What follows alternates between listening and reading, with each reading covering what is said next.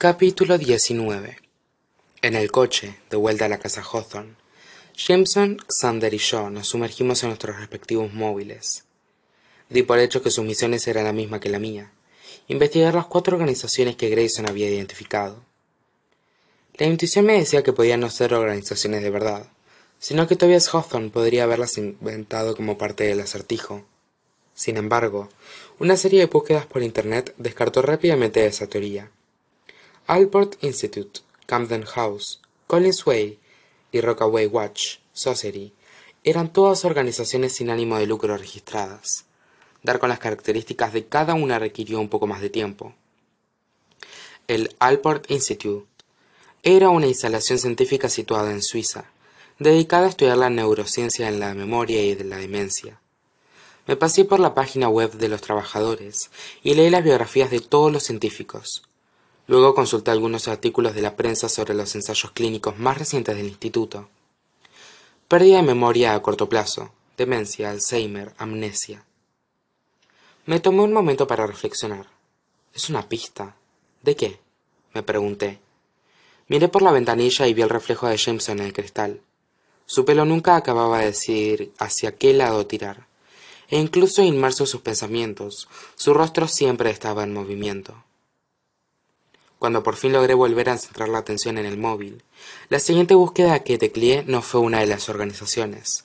Fue la mejor aproximación que pude escribir de las palabras que Grayson le había dicho a Jameson cuando estábamos en la fundación. Est unus ex nobis, nos defendat ellos. Como bien había sospechado, era latín.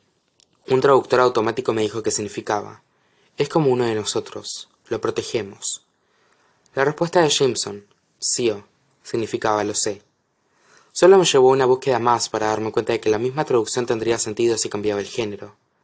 Es una de nosotros. La protegemos. Tal vez tendría que haberme emocionado.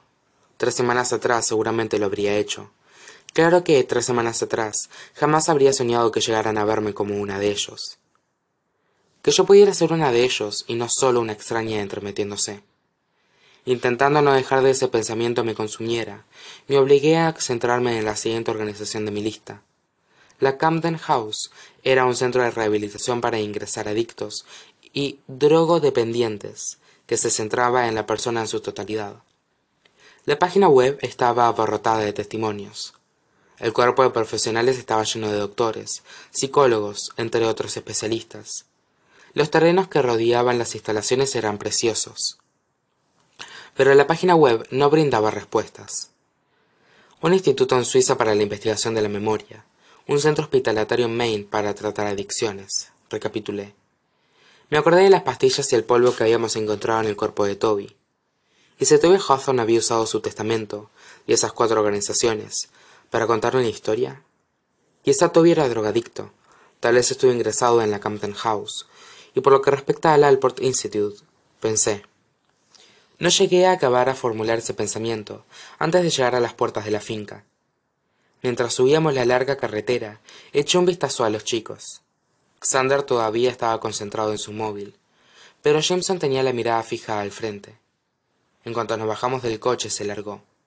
Pues suerte que teníamos que resolver todo esto juntos. Ay, mira, me dijo Xander, dándome un codazo. Está Nana. Hola, Nana. La bisabuela de los chicos fulminó a Xander con la mirada desde el porche. ¿Y qué habéis estado haciendo, si puede saberse? preguntó con aspereza. Tonterías y travesuras, respondió él con solemnidad. Siempre. Ella frunció el ceño, y él brincó hasta el porche, y le dio un beso en la coronilla. La señora le atizó un palmetazo. ¿Crees que puede engatusarme, eh? Ni pensarlo, respondió Xander. No tengo que engatusarte. Yo soy tu favorito. De eso nada, gruñó Nana. Lo pinchó con su bastón y añadió. Venga, vete. Quiero hablar con la chica. Nana no preguntó si yo quería hablar. Se limitó a esperar a que yo me acercara y luego me cogió el brazo para tener más equilibrio. Camina conmigo, me ordenó. Por el jardín. Se pasó al menos cinco minutos sin decir nada mientras paseábamos a paso de tortuga, por el jardín de arte topiario. Habían podado los densos arbustos para que parecieran esculturas. La mayoría eran abstractas, pero vi un seto podado en forma de elefante, y no pude evitar que una expresión de incredulidad se apoderara de mi rostro. Ridículo, rezongó Nana. Todo esto. Al cabo de un largo momento se volvió hacia mí. ¿Y bien? ¿Y bien qué? Respondí. ¿Qué has hecho para encontrar a mi niño? La severa expresión de Nana se quebró un instante, y la señora me agarró el brazo con más fuerza. Lo estoy intentando, le contesté en voz muy baja. Pero no creo que Toby quiera que lo encontremos. De haber querido que lo encontraran, Toby habría podido volver a la casa Hawthorne en cualquier momento de los últimos veinte años. A no ser que no se acuerde, se me ocurrió.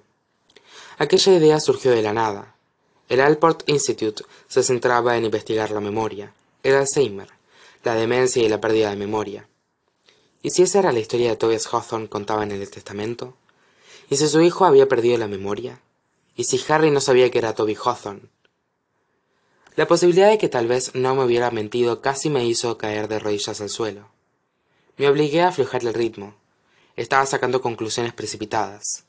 Ni siquiera sabía con certeza si esas cuatro organizaciones se habían escogido para contar una historia. ¿Ha oído hablar alguna vez del Camden House? Le pregunté a Nana. Es un centro hospitalatario para... Ya sé lo que es. Atajó Nana con la voz áspera. No había una manera fácil de plantear la siguiente pregunta. ¿Su hija y su yerno mandaron a Toby allí? No era un drogadicto, escupió Nana. Yo conozco a drogadictos. Ese chico solo estaba confundido. No iba a ponerme puntillosa con ella por las palabras. Pero lo mandaron al Camden House por su confusión. Estaba enfadado cuando se fue y enfadado cuando volvió. Nana negó con la cabeza. Ese verano. Le tembló el labio. No acabó la frase que había empezado. ¿Fue el verano del incendio? Pregunté con suavidad. Antes de que Nana pudiera responder, una sombra nos cayó encima. El señor Laughlin salió al camino del jardín. Llevaba un par de palas en las manos. ¿Todo bien por aquí? frunció el ceño, y me acordé cuando la señora Laughlin me llamó cruel. Todo genial, respondí con la voz tomada. El señor Laughlin miró a Nana. Ya hemos hablado de esto, Peard, le dijo con dulzura. No es sano. Estaba claro que sabía que él había contado a Nana sobre Toby, y estaba igual de claro que me creía tan poco con su mujer. Tras un largo silencio, el señor Laughlin se volvió hacia mí. He hecho algunas reparaciones en la casa. Se le tensó un músculo de la mandíbula en una de las salas más antiguas, cuando las cosas se rompen por aquí, me lanzó una mirada cargada de intención. La gente acaba herida. Entendí entonces que una de las salas más antiguas era un eufemismo de al de la ala de Toby. No tuve claro a qué se había referido el guardián de los terrenos cuando había dicho reparaciones, hasta que subí a la casa Hawthorne y fui a comprobarlo. El ala de Toby volvía a estar tapiada.